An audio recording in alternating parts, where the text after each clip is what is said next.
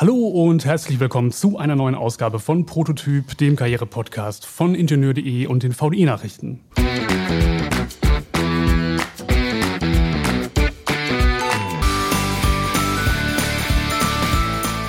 Mein Name ist Peter Sieben und ich sitze hier am Mikrofon mit meiner Kollegin Claudia Burger. Und ja, ich habe heute Morgen, muss ich zugeben, so ein bisschen länger, als äh, das sonst so meine, meine üblichen Gepflogenheiten sind, äh, darüber nachgedacht, was ich anziehen soll. Und wir haben eben über deine Schuhe gesprochen, Claudia. Du bist ja immer schick, aber du hast heute so richtig goldene Schuhe an, also wirklich ganz, ganz besonders schick. Und ähm, ja, wir haben uns so ein bisschen in Schale geworfen. Ja, genau, Peter. Also ich habe gedacht, ich muss heute noch mal eine Schippe drauflegen. Wir haben nämlich heute einen Gast, äh, der sich im Punkto Outfit prima auskennt. Ähm, es ist Birgit Wolf Sie ist Coach, hat ein eigenes Unternehmen mit dem Namen My Personal Style und weiß alles rund um das Thema Kleidung und gutes Auftreten im Beruf. Einigen Hörerinnen und Hörern ist sie ganz sicher bekannt, denn sie berät seit vielen Jahren rund um diese Themen auf unserem VDI Nachrichten Recruiting Tag. Ihr Motto ist, zuerst überzeugt die Person, dann der Inhalt. Herzlich willkommen, Frau Wolf. Ja, danke schön. Freut mich teilzunehmen. Ja, ähm, Frau Wolf, vielleicht äh, mit einer etwas ungewöhnlichen Frage zum Einstieg. Äh, was haben Sie denn gerade an und warum? Was ich gerade anhabe, ja, das ist eine sehr interessante Frage. Ich trage, ich will es mal kurz ein bisschen beschreiben, ein ähm, schlichtes, einfarbiges, dunkelblaues Kleid mit halblangen Ärmeln aus einem leichten Baumwollstoff, den Temperaturen angemessen, würde ich sagen. Ähm, und man könnte es wahrscheinlich beschreiben mit dem Stichwort legere Businesskleidung. Warum habe ich das an? Nun, eigentlich ja, ist es ja egal, was ich anhabe. Man sieht mich nicht, man hört mich nur. Aber ähm, Kleidung ja, hat ja nicht nur Einfluss darauf, wie man von seinem Gegenüber wahrgenommen wird, sondern die Kleidung, die beeinflusst durchaus auch, wie man sich selbst fühlt. Und äh, mein Ziel ist es ja, jetzt einen möglichst fundierten Input zu liefern und mich dabei möglichst auch in meiner Kleidung, die ich trage, wohl und sicher zu fühlen. Und äh, das ist das, was man auch unter dem Begriff vielleicht kognitive Kleidung benennen könnte. Also Kleidung hat durchaus auch Einfluss darauf, äh, wie man sich fühlt, wie man agiert und kann also durchaus auch bewirken, dass, dass man sich kompetenter fühlt oder vielleicht nicht so kompetent. Ähm, mit, dem, mit der kognitiven Kleidung, da gibt's eine ganz interessante äh, Episode dazu, was man ähm, vielleicht kennt unter dem Stichwort Laborkittel-Effekt. Was ist damit gemeint? Man hat da nämlich eine, ähm, ja, ein Experiment tatsächlich gemacht. Man hat Studierende, ähm, die sollten naturwissenschaftliche Experimente durchführen und die hat man in zwei Gruppen eingeteilt. Die eine Gruppe, ähm, die ähm, sollte tatsächlich Laborkittel tragen, als sie diese Experimente durchgeführt haben und die zweite Gruppe sollte sich einfach nur vorstellen, Laborkittel zu tragen. Ähm, es kam dann heraus, dass die Gruppe 1, also die Studierenden mit den Laborkitteln, die waren deutlich aufmerksamer und konzentrierter als die Gruppe 2, die sich das nur vorgestellt hat, diese Kittel zu tragen. Die haben also eher durchschnittliche bis unterdurchschnittliche Ergebnisse erzielt. Also insofern, ja, es macht Sinn, sich zu überlegen, welche Kleidung trage ich und welche Botschaften will ich damit senden. Wir haben uns vorher mal Ihre Homepage angeguckt und da steht sehr prominent der Slogan, zuerst überzeugt die Person, dann der Inhalt. Ist denn unsere Gesellschaft wirklich so oberflächlich? Ja, also oberflächlich, das würde ich so nicht sagen. Das ist das, was man gerne mal mit dem Thema Kleidung in Verbindung bringt. Aber diese Aussage, zuerst überzeugt die Person und dann der Inhalt, das ist jetzt eine Aussage, die habe ich mir nicht selbst ausgedacht, weil das so gut in den Kontext meines Themenbereiches passt, sondern ähm, das ist quasi ja die Quintessenz einer Studie. Was hat man da gemacht? Da hat man nämlich mal überprüft, ja, durch welche Faktoren wirkt ein Mensch eigentlich auf andere, welche ähm, ja, Faktoren bleiben eigentlich beim Gegenüber hängen. Und da hat man tatsächlich festgestellt, dass ähm, ja das gesamte Auftreten einer Person und dazu gehört eben auch das äußere Erscheinungsbild, auch die Körpersprache, wie bewegt und gibt man sich insgesamt, hat also einen sehr großen Einfluss darauf, wie man auf sein Gegenüber wirkt und prägt sich tatsächlich deutlich mehr ein als ähm, inhaltliche Aussagen. Und von daher sollte das Ziel im Grunde sein, oder im Idealfall ist es so, dass das, ähm, wie man auftritt, die fachlichen Inhalte unterstreicht und ähm, ja, dass das Ganze sozusagen ein stimmiges Gesamtpaket ergibt. Und im ungünstigsten Falle ist es dann so, dass das persönliche Auftreten fachliche Kompetenz, Professionalität untergräbt oder vielleicht sogar konterkariert. Ich kann dazu mal ein kleines Beispiel erzählen. Das ist im Grunde, wie soll ich sagen, fast mit das Extremste, was mir in all den Jahren meiner Beratertätigkeit äh, passiert ist oder was ich da erlebt habe. Und das hat sich mir wirklich eingebrannt. Es war folgende Situation. Vor mir saß in einem Beratungsgespräch ein junger Mann, der hatte gerade das Physikstudium, Master war er schon, abgeschlossen und hatte auch mir seinen Lebenslauf vorgelegt und dieser Lebenslauf war wirklich 1a, also ich würde sagen aus Arbeitgebersicht ein absoluter Volltreffer. Ähm, ja, der junge Mann, der mir allerdings gegenüber saß, der hat auf mich einen ganz anderen Eindruck gemacht und so ist mein Blick immer wieder von ihm zu dem Lebenslauf gewandert und zurück, denn ich konnte mir anhand seines Auftretens nur schwer vorstellen, wie er so einen Top-Lebenslauf zustande gebracht haben sollte. Er wirkte auf mich ähm, nachlässig, um nicht zu sagen ungepflegt. Äh, seine Haare, er hatte lange Haare, das ist jetzt überhaupt gar nicht das Thema, aber die Haare, die waren ähm, wirklich ungepflegt, sie hingen fettig, strähnig herab. Er hatte ein Hemd an, das war total zerknittert. Ich vermute schon, dass es frisch gewaschen war, aber jegliche Berührung mit einem Bügeleisen war da Fehlanzeige. Ähm, die Hosentaschen waren ausgebeult und die Schuhe, ich meine mich zu erinnern, waren auch auf jeden Fall abgelaufen, aber auch ziemlich schmutzig und ja, eine Aktentasche war sowieso Fehlanzeige, aber stattdessen trug er eben dann auch noch so einen alten Stoffbeutel.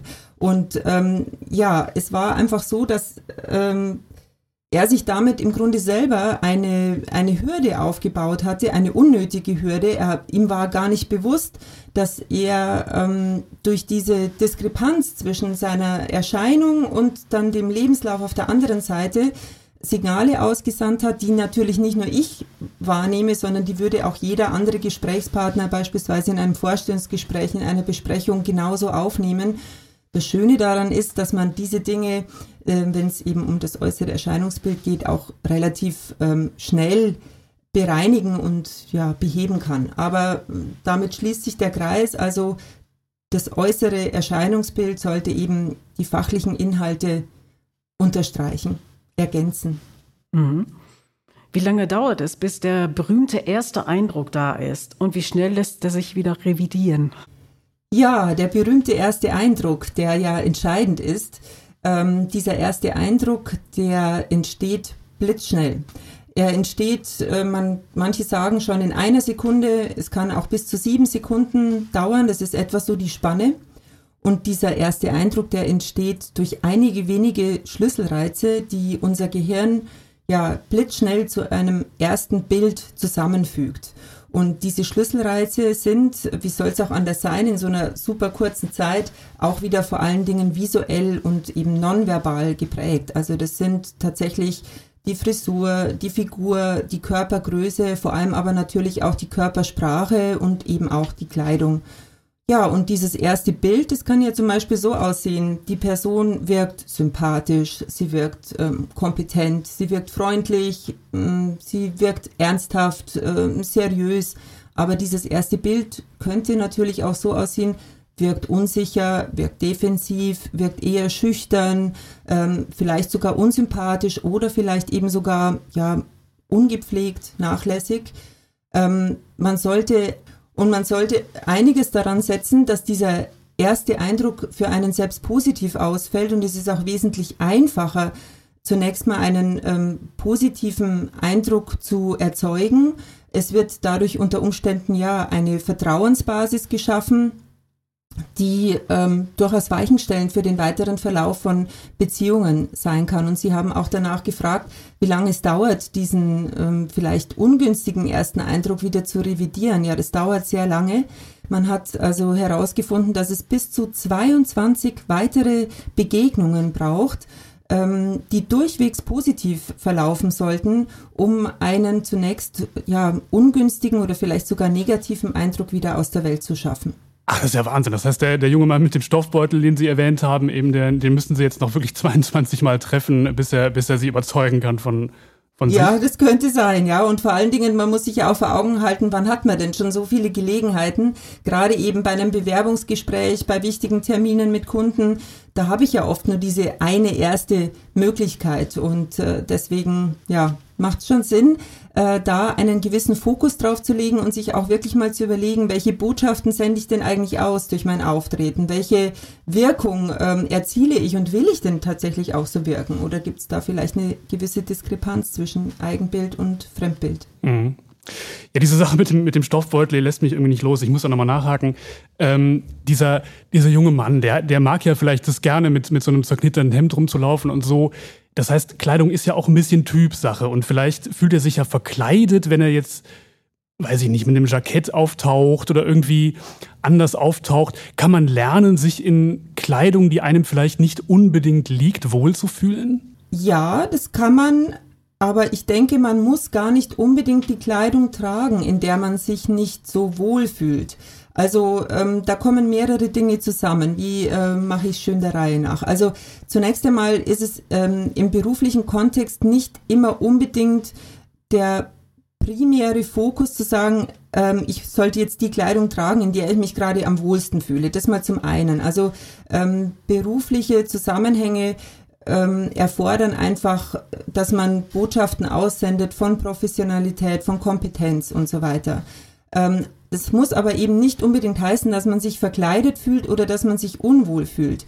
Das äh, hängt dann letztlich auch davon ab, einen Kleidungsstil für sich zu wählen und zu finden, indem man sich auch im beruflichen Kontext und vor allem im beruflichen Kontext, denn damit verbringt man ja, wenn man ehrlich ist, die meiste Zeit des Tages und man verdient ja letztlich damit auch seinen Lebensunterhalt. Also durchaus auch da äh, insofern auch in Kleidung zu investieren, in der man sich wohl und sicher und souverän fühlt und fühlen kann.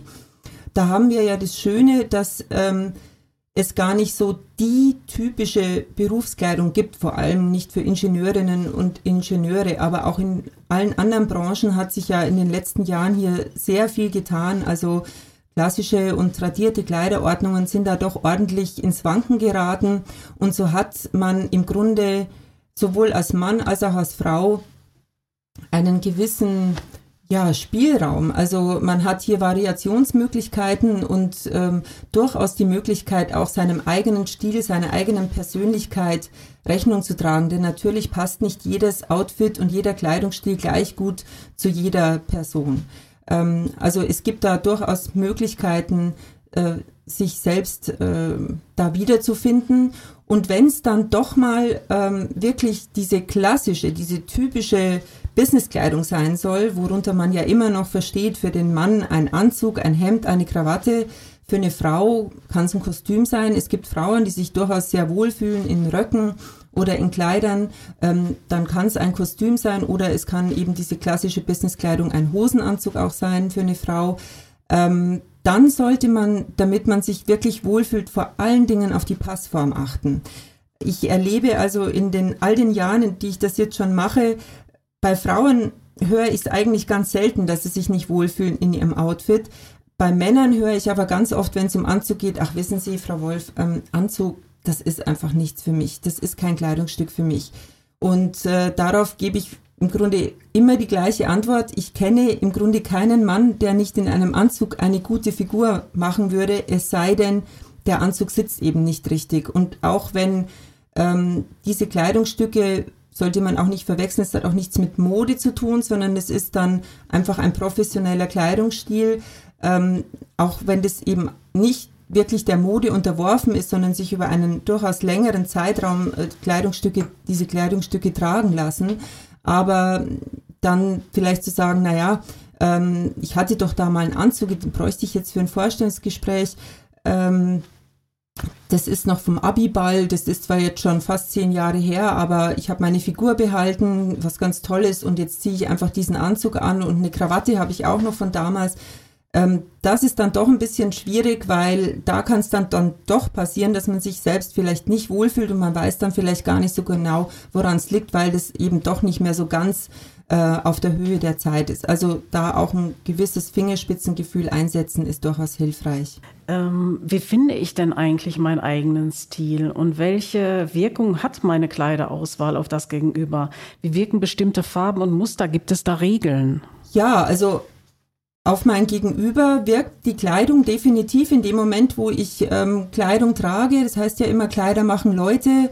Ähm, Kleidung ist Kommunikation nur ohne Worte. Das heißt, die Kleidung repräsentiert mich, die Kleidung sendet Botschaften aus und diese Signale, die werden auch vom Gegenüber empfangen. Ähm, und deswegen ist es schon mal hilfreich, sich vorher zu überlegen, ja, welche Botschaften will ich denn eigentlich durch mein Auftreten auch aussenden? Und ähm, dann gibt's tatsächlich ähm, ja so gewisse, wie soll ich es nennen, Faustregeln, Grundregeln, die durchaus hilfreich sein können, wenn es um die Ausstrahlung geht oder um die Botschaften, die ich senden möchte. Also wenn ich jetzt mal im Bereich der ähm, Businesskleidung bleibe, äh, ist es schon mal von Vorteil, dass ich maximal drei verschiedene Farben miteinander kombiniere. Sonst wirkt das Ganze vielleicht so ein bisschen ja beliebig, ein bisschen zufällig, ein bisschen willkürlich zusammengestellt. Hilfreich ist es dann auch zu wissen, dass ich gerade eben durch Farben wirklich Wirkungen erzielen kann und dass ich diese Wirkungen von Farben auch ganz gezielt ähm, und für mich zum Vorteil auch einsetzen kann. Also klassische Businessfarben sind nach wie vor dunkelblau, dunkelgrau für ein Sakko, für einen Blazer oder eben Anzug, Hosenanzug. Wenn ich das dann kombiniere mit einer hellen Farbe, also damit meine ich jetzt ein, ein weißes Hemd oder ein hellblaues Hemd oder eine weiße Bluse oder ein hellblaues Top, dann habe ich automatisch einen ähm, Farbkontrast erzielt. Also innen sitzt die weiße Bluse, außen der dunkelblaue blaue Blazer beispielsweise. Und dadurch habe ich von vornherein eine, äh, schaffe ich mir eine Präsenz ähm, ich wirke professioneller und kompetenter, als wenn ich jetzt beispielsweise Farben aus einer Farbfamilie kombiniere. Also damit meine ich jetzt beispielsweise, wenn ich eine beigefarbene Bluse mit einem beigefarbenen Blazer kombinieren würde oder ein ähm, ganz helles Hemd mit einem hellgrauen Jackett. Das wirkt dann zwar insgesamt sympathisch und äh, zugewandt, aber als Person wirke ich damit doch deutlich defensiver und zurückgenommener, als wenn ich eben auf diesen hell-dunkel-Kontrast setze. Das sind also so gewisse ja, Hilfsmittel, die man durchaus einsetzen kann und diese Farbkontraste, die kann ich natürlich nicht nur für typische klassische Businesskleidung verwenden, sondern durchaus auch für diesen Dresscode, den man ja vielleicht legere oder lässigere Businesskleidung nennt. Ähm, grelle Farben würde ich ähm, oder leuchtende Farben würde ich auch grundsätzlich sparsam dosiert einsetzen. Also das Ziel sollte grundsätzlich sein, dass die Kleidung ähm, ja in den Hintergrund tritt, dass die Kleidung nicht von mir als Person ablenkt oder mich als Person ähm, ja quasi vielleicht sogar absorbiert. Also wenn die Kleidung eher im Hintergrund ist und untergeordnet, dann kann ich mich auf das Wesentliche, und das ist ja in der Regel das Gespräch mit dem Gegenüber, auch besser konzentrieren. Wie finde ich meinen eigenen Stil? Soll ich mir jemanden suchen und mit dem losgehen? Soll mich jemand beraten? Oder kann ich das alles alleine machen? Also ich sage mal, im Grundsatz kann man das alleine machen. Ähm, denn es ist oftmals hilfreich, auch ähm, auf sein eigenes Bauchgefühl zu hören, gerade auch wenn es um die Auswahl von ähm, Farben geht. Denn äh, wir wissen vom Grundsatz her eigentlich ganz gut, welche Farben uns gut zu Gesicht stehen. So ist auch dieses ganze Thema mit der Farbberatung entstanden. Bei einer Farbberatung wird man also wirklich professionell beraten, welche Farben einen besonders frisch und, und ähm, ja, voller Energie aussehen lassen. Es gibt ja dann auch wieder Farben, die passen nicht so gut zu einem. Da sieht man vielleicht ein bisschen müde aus und ein bisschen fahl oder abgeschlagen, obwohl man sich vielleicht gar nicht so fühlt. Also man weiß es oft intuitiv, welche Farben einem ganz gut zu Gesicht stehen, aber Farben, ähm, ja insbesondere Farben, Kleidungsfarben kauft man oftmals nach dem Zufallsprinzip ein ähm, so nach dem Motto, ach, das ist doch mal eine schöne Farbe, die hatte ich ja noch nicht. Und dann gibt's ja auch immer mal wieder gewisse Modefarben oder man lässt sich beeinflussen ähm, von Partner, Freund, Freundin, ähm, wo man vielleicht begleitet, äh, begleitet wird zum, zum äh, Kleidungskauf oder auch von einem Verkäufer, Verkäuferin. Dabei würde man selbst eigentlich schon ähm, ganz gut wissen, was zu einem passt und was auch hilfreich ist ähm, bei der Kleiderauswahl ist sich wirklich mal komplett im Spiegel anzugucken. Also ähm, vor allen Dingen sollte der eigene Blick immer wieder im Gesicht landen. Wenn ich also dagegen ähm, Kleidung ausgesucht habe, wo es mir den Blick immer wieder nach unten zieht, das kann man beispielsweise auch ganz gut mit Mustern machen. Wenn also mein, mein Blick immer wieder nach unten wandert, zu dem Kleid, zu dem Hemd, dann habe ich vielleicht ähm, ein Muster ausgewählt, was nicht wirklich zu mir passt. Ähm, das sind also so, so kleine Tricks und Hilfsmittel, mit denen man durchaus selber aktiv werden kann. Aber ich weiß schon auch aus Erfahrung, ähm, dass es oftmals schwierig ist äh, für den einen oder anderen, ja wirklich so ein eigenes Gespür zu haben, was passt denn jetzt wirklich zu mir. Und ich stelle das auch immer wieder fest, ähm, wenn ich dann bei Kunden oder Kundinnen zu Hause bin und wir durch die Garderobe gehen, ähm, dass man oft gar nicht so genau weiß, wie man die Sachen vielleicht miteinander kombinieren kann oder man hat dann Teile, wo dann noch was als Ergänzung fehlt. Also es kann durchaus auch hilfreich sein, sich da beraten zu lassen, um seinen eigenen Stil zu finden. Mhm. Kann es denn auch unter Umständen ratsam sein, einen völligen Stilbruch zu begehen, also auf diese Konventionen und Regeln mal so ein bisschen zu pfeifen. So ein klassisches Beispiel jetzt äh, Joschka Fischer mit seinen, mit seinen Tonschuhen im Bundestag und so der hat ja auch eine relativ ansehnliche Karriere dann doch noch hingelegt. Ähm, würden Sie sagen, dass das eher schadhaft ist, wenn man das vielleicht auch bewusst einsetzt, um sich abzuheben? Oder kann das auch mal ratsam sein, so ein bisschen extravaganter zu sein? Das kann es durchaus. Ähm, mein Credo wäre an der Stelle, es ist ein Unterschied, ob ich diesen Stilbruch oder diesen Konventionsbruch bewusst einsetze oder ob ich das eher beliebig oder aus Zufall mache oder weil ich es vielleicht gerade einfach nicht besser weiß. Ähm, ja, der Joschka Fischer ist da tatsächlich ein ganz tolles Beispiel, denn obwohl es ja jetzt schon fast 40 Jahre zurückliegt, äh, wo er als sogenannter Turnschuhminister ja vereidigt wurde, so hat man doch ähm, in dem Moment, wo es angesprochen wird, sofort wieder dieses Bild vor Augen, wie er da steht mit seinen weißen ähm, Turnschuhen und er hatte ja nicht nur Turnschuhe an, sondern auch eine Jeans, sondern aber er hat es ja ganz bewusst gemacht. Also er hat äh, wollte ja damit auch eine Botschaft aussenden. Er wollte sich ja abgrenzen von dem ja tradierten Politstil und das hat er eben nicht nur durch seine inhaltlichen Aussagen gemacht, sondern er hat es unterstrichen durch sein gesamtes Auftreten. Wobei man natürlich sagen muss, dass es tatsächlich immer Thema war. Also man hat schon zuerst geguckt, ja, was hat er denn an und guck mal, wie er aussieht und was hat der vor, was will der. Das hat man also auch nach dieser sehr langen Zeit immer noch im Kopf. Aber das war ja auch das, was er schlussendlich auch bezwecken wollte. Und ähm, ja, diese Turnschuhe, die stehen heutzutage übrigens sogar im Ledermuseum in Offenbach. Also das ist schon ähm, interessant, sowas zu sehen. Ähm, nichtsdestotrotz, ja, es gibt gewisse Konventionen und ähm, die kann man natürlich, wie ich schon gesagt habe, durchbrechen. Am besten, man äh, durchbricht sie bewusst.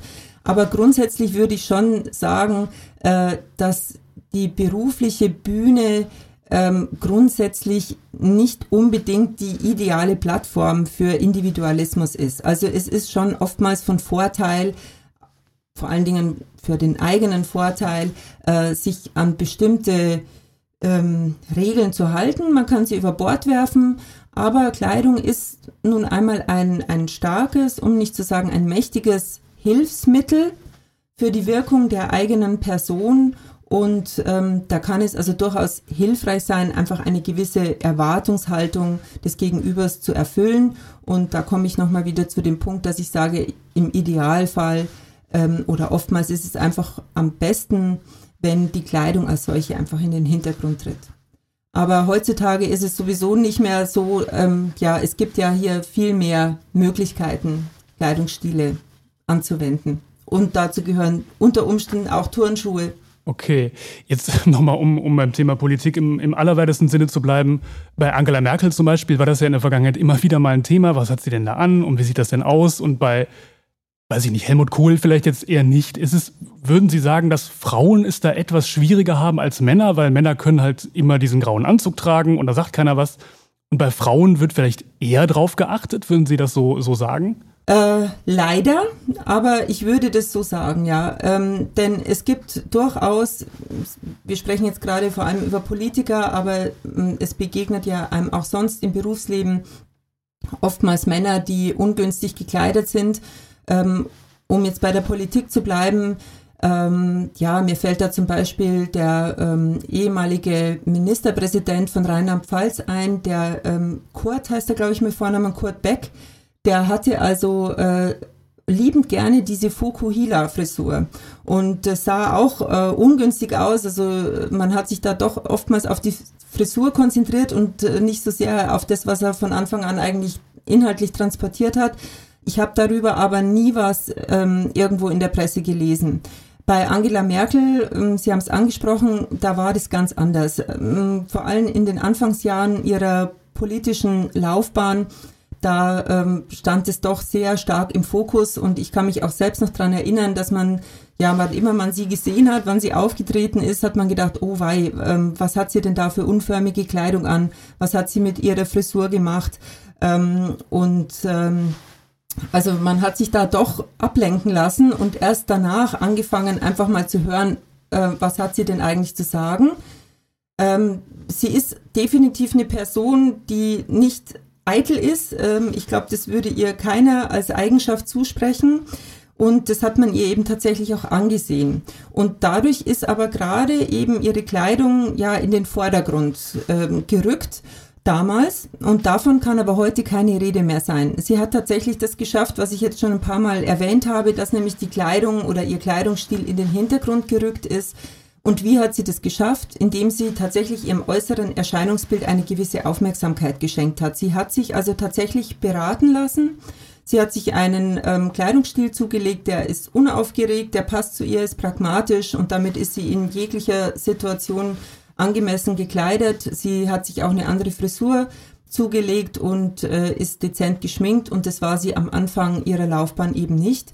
Das sind nur Kleinigkeiten, die sie verändert hat, aber die haben tatsächlich eine große Wirkung entfaltet. Und ja, es ist ähm, so, dass ähm, bei Frauen, auch wenn das alles immer gleichberechtigt ablaufen soll, aber bei Frauen ist es tatsächlich etwas mehr im Fokus als bei Männern. Mhm. Frau Wolf, was ist noch wichtig für ein souveränes Auftreten? Generell würde ich sagen, für ein souveränes Auftreten ist wichtig, dass man seinem eigenen Auftreten schon mal eine gewisse Aufmerksamkeit schenkt. Ähm, häufig wird dieses Thema gar nicht als Thema wahrgenommen. Es wird, Sie haben es eingangs auch schon angesprochen, gerne mal als etwas Oberflächliches betrachtet, vielleicht auch als etwas Überflüssiges. Und ähm, deswegen ähm, wird das eigene Auftreten ja oft vernachlässigt. Man überlässt es dem Zufall man betrachtet es als vielleicht irgendeine unwichtige Nebensächlich Nebensächlichkeit, aber es gehört zu den sogenannten Soft Skills dazu. Und von daher ist es hilfreich, sich mal ganz bewusst auch mit dieser Thematik auseinanderzusetzen. Und damit meine ich jetzt nicht, dass man ja die sogenannte große Etikette beherrscht oder dass man sich ähm, souverän verhalten kann, wenn man beispielsweise beim Bundespräsidenten eingeladen ist.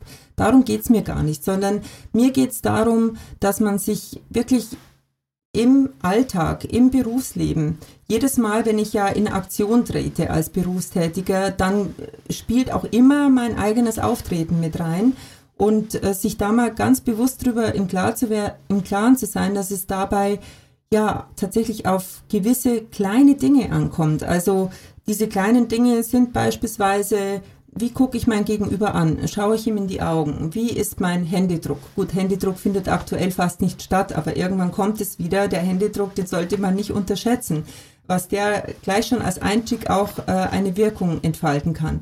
Äh, welche Kleidung trage ich? Wie bewege ich mich? Wie betrete ich den Raum? Also welche Ausstrahlung habe ich? Und ähm, diese kleinen Dinge, ähm, die können durchaus eine große Wirkung entfalten, weil die eben den Unterschied machen können, ob ich mich in der Gegenwart meines Gegenübers wohlfühle oder ob ich mich vielleicht einfach unwohl fühle. Und ähm, da spielt eben auch tatsächlich schon gleich wieder dieser erste Eindruck auch mit rein, wo ich also ja im Grunde von der ersten Sekunde an auch diesen Unterschied machen kann. Und souveränes Auftreten, ja, die Umgangsformen, die es eben gibt, die helfen dabei. Es hilft dabei, sich mal ganz gezielt damit auseinanderzusetzen. Es geht nicht darum, Dinge auswendig zu lernen oder sich die Dinge anzutrainieren. Im Gegenteil, ähm, das schafft dann vielleicht den gegenteiligen Effekt. Es wird dann abgespult und auswendig gelernt. Es kommt schon auch natürlich immer auch auf die innere Einstellung drauf an, so dass das Ganze dann auch authentisch ist. Aber es hilft sich ähm, ja in diesem Rahmen der Umgangsformen zu bewegen, so dass ich eben tatsächlich in ganz unterschiedlichen Situationen des Berufslebens mich souverän und sicher bewegen kann und mich auf das Wesentliche, auf das Inhaltliche und die Begegnung mit dem Gegenüber konzentrieren kann. Mhm. Gibt es denn da so ein paar Tipps oder Tricks, an denen man sich vielleicht entlanghangeln kann, wenn man zum Beispiel jetzt beim wenn man sich nicht so parkettsicher fühlt und äh, wie man vielleicht seinen Auftritt ein bisschen souveräner gestalten kann. Also ich denke jetzt an sowas wie Gestik. Also manche Menschen neigen ja dazu, mit den Händen in den Hosentaschen irgendwo rumzustehen oder bei einem, bei einem freien Vortrag die Hände einfach irgendwie seitlich am, am, am Körper baumeln zu lassen. Gibt es da so ein, so ein paar Tipps, die Sie geben können, worauf man vielleicht so ein bisschen achten kann? Ähm, also ich finde, dass man vor allen Dingen beachten sollte, dass man bei sich selbst bleibt. Es äh, hilft nichts, das höre ich immer wieder, werde ich auch gefragt, in allererster Linie von Menschen, die eher introvertiert sind, die äh, der Meinung sind, dass sie vielleicht eher ein bisschen extrovertiert, extrovertierter agieren sollten. Und ähm, das ist aber aus meiner Sicht gar nicht der Punkt, sondern ähm, man sollte tatsächlich bei sich bleiben, denn wenn man versucht, sich zu verstellen und ähm, eine andere Haltung anzunehmen als die, die man eigentlich in sich trägt, dann wird man das sowieso nicht über den gesamten Zeitraum hindurch halten. Und das ist genau das, was dann eben auch nicht glaubwürdig und nicht authentisch wirkt. Und beim Gegenüber kommt es dann vielleicht so an, der weiß nicht so genau, was nicht gepasst hat, irgendwas hat nicht gepasst, irgendwas hat einfach war nicht stimmig. Viele von uns sind ja jetzt im Homeoffice. Wir sind ständig in Videokonferenzen. Wir führen sogar Vorstellungsgespräche virtuell. Äh, gibt es da bestimmte Kniffe, auf die ich achten muss oder die ich anwenden kann, ja, äh, damit ich noch besser rüberkomme im, äh, auf dem Laptop? Mhm. Ja, das ist eine ganz wichtige Frage, weil wir ja alle seit fast eineinhalb Jahren oder viele von uns ähm, ganz oder teilweise uns im Homeoffice aufhalten. Und ähm, ja, das ist der virtuelle Raum. Der wird äh, manchmal nicht so ganz relevant für die Realität wahrgenommen. Und äh, deswegen wird es manchmal als äh, nicht ganz so wichtig erachtet. Aber es ist natürlich auch im virtuellen Raum, in der digitalen Welt wichtig, sich weiterhin professionell und kompetent zu präsentieren. Sie haben es angesprochen, beispielsweise in einem Vorstellungsgespräch. Was wäre jetzt da, wenn man nochmal auf das Thema Kleidung zu sprechen kommt, der Unterschied zu einem analogen, zu einem persönlichen Vorstellungsgespräch? Antwort ist ganz einfach, es gibt keinen Unterschied. Ähm, man sollte sich für ein virtuelles Vorstellungsgespräch die gleiche Kleidung anziehen, die man tatsächlich auch im persönlichen Gespräch tragen würde. Ähm, von daher ähm, sollte man das nicht unterschätzen, denn ja, auch hier gibt es durchaus das eine oder andere Fettnäpfchen. Und ähm, was man durchaus auch beachten sollte für ein virtuelles Vorstellungsgespräch ist der Hintergrund, also der Bildausschnitt, der auf meinem PC zu sehen ist. Ich habe mir jetzt gerade gestern hat mir ein Personalchef äh, von einem Vorstellungsgespräch erzählt. Das fand ich sehr interessant. Ein ähm, fachlich ähm, erstklassig geeigneter Bewerber, der jetzt tatsächlich auch zum zweiten Mal eingeladen war. Beide Bewerbungsgespräche fanden im virtuellen Raum statt. Beim ersten Vorstellungsgespräch hat der Bewerber einen Hoodie, einen Kapuzenpulli getragen. Die Gesprächspartner hatten Anzug an und Sakko das sind, äh, ging jetzt um ein Vorstellungsgespräch im Bankensektor. So, und ähm, da war also dann nach dem ersten Vor Vorstellungsgespräch sofort von den Gesprächsteilnehmern das Thema, äh, weshalb hat er einen, einen Sweater, einen Hoodie getragen. Also das ist den Leuten sofort aufgefallen und hat also ja keinen super Eindruck hinterlassen. Trotzdem, fachlich ist er so gut, er wurde also nochmal eingeladen und jetzt war gestern das zweite Gespräch und äh, ich also mir wurde geschildert, er saß quasi in seinem, sah fast wohl aus, als würde er in seinem Kleiderschrank sitzen. Also man konnte hinter ihm die Garderobenstangen hängen sehen, hinter ihm war ein Regal zu sehen, das war nach oben hin aufgestapelt mit ähm, gebrauchten Kartons. Und äh, dieses Mal hat er kein Sweatshirt getragen, aber äh, einfach nur irgend so ein Freizeithemd. Ähm, die Gesprächspartner waren wieder da gesessen mit ähm, weißem Hemd und dunkelblauem Sakko. Und ähm, es wird jetzt am Ende des Tages, könnte das dazu beitragen, ähm, es gibt noch einen zweiten Bewerber wohl, so wurde mir das geschildert, der fachlich genauso gut ist äh, der aber insgesamt äh, ein anderes Gesamtpaket angeboten hat. Er ist einfach ähm, ja besser aufgetreten, kompetenter aufgetreten. Also das war ein stimmigeres Bild. Ähm, das sind wirklich so kleine Fallstrecke.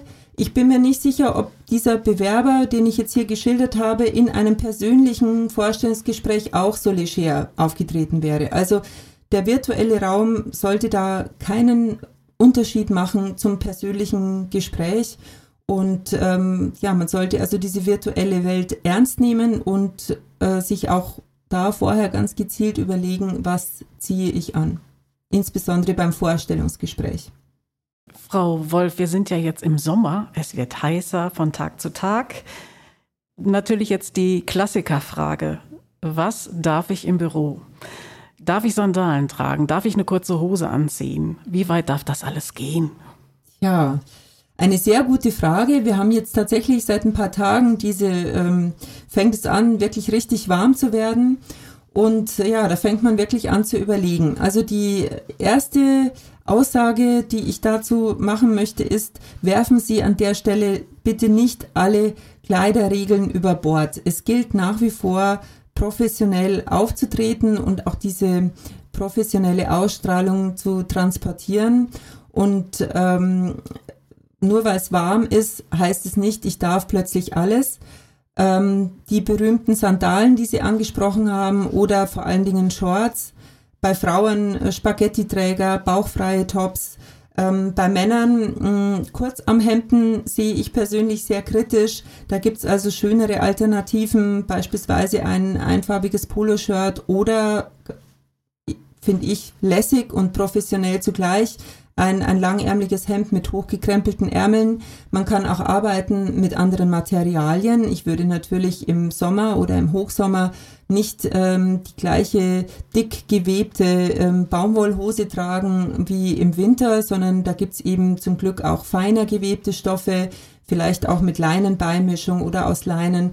Ähm, also es geht darum, weiterhin ja sich doch vor Augen zu halten, dass ich nach wie vor im beruflichen Kontext unterwegs bin. Und ähm, an der Stelle könnte ich auch noch mal eine kleine Episode einstreuen. Das liegt jetzt schon ein paar Jahre zurück. Ähm, Sie haben es ja angesprochen, dass ich häufig bei Recruiting-Tagen unterwegs bin und äh, es war einer dieser Recruiting-Tage. Äh, er hat an einem wirklich extrem heißen Hochsommertag stattgefunden und äh, ja, das sind ja immer große Veranstaltungen mit sehr vielen Teilnehmern, Karrieremesse und äh, ich würde mal sagen, gefühlt waren 80 Prozent der Besucherinnen und Besucher in kurzen Hosen, in äh, sehr dünnen Sommerkleidchen unterwegs, weil es eben so heiß war. Bei mir ist der Eindruck entstanden, hm, die sind jetzt hier alle zufällig vorbeigekommen, auf dem Weg vielleicht zum Badeweiher oder zum Biergarten und haben sich gedacht, ach Mensch, da schaue ich doch mal kurz vorbei. Äh, so war es aber natürlich nicht, sondern diese Besucherinnen und Besucher, die sind ganz gezielt zu dieser Karrieremesse gekommen, haben aber eine ganz andere Ausstrahlung entfaltet durch das Outfit, das sie gewählt hatten. Wann können wir Sie äh, erleben auf dem Recruiting-Tag? Gibt es schon einen Termin? Ja, ich bin jetzt leider erst wieder im äh, Herbst, denn es wäre jetzt am 1. Juli ähm, ein Recruiting-Tag gewesen. In Stuttgart war der geplant, aber ähm, der wurde jetzt auch nochmal äh, pandemiebedingt ähm, abgesagt. Es gab jetzt ein paar Online-Veranstaltungen. Es gibt aber jetzt wohl Anfang September wieder, zumindest bin ich da ähm, dabei, vielleicht gibt es auch schon im August feste Termine, aber dies wird hoffentlich wieder im Präsent stattfinden können. Und da bin ich dann also auch wieder im Einsatz. Da freue ich mich jetzt schon drauf. Wunderbar. Ich bin ein bisschen froh, es ist nämlich heute auch recht warm und ich habe ein langärmeliges Hemd und habe die, die Ärmel hochgeschlagen. Ich habe also alles richtig gemacht. Frau Wolf, ich, ho ich hoffe, Sie hatten, ich hoffe, Sie hatten einen äh, guten ersten Eindruck von uns. Wir haben uns ja eben kurz gesehen bei, bei Teams, Sie sind uns ja zugeschaltet. Genau. Ja, und vielen Dank für das Gespräch, das war sehr interessant und äh, ja, danke auch an die Zuhörerinnen und Zuhörer. Vielen Dank, Frau Wolf. Tschüss. Tschüss und herzlichen Dank für die tollen Fragen. Dankeschön. Musik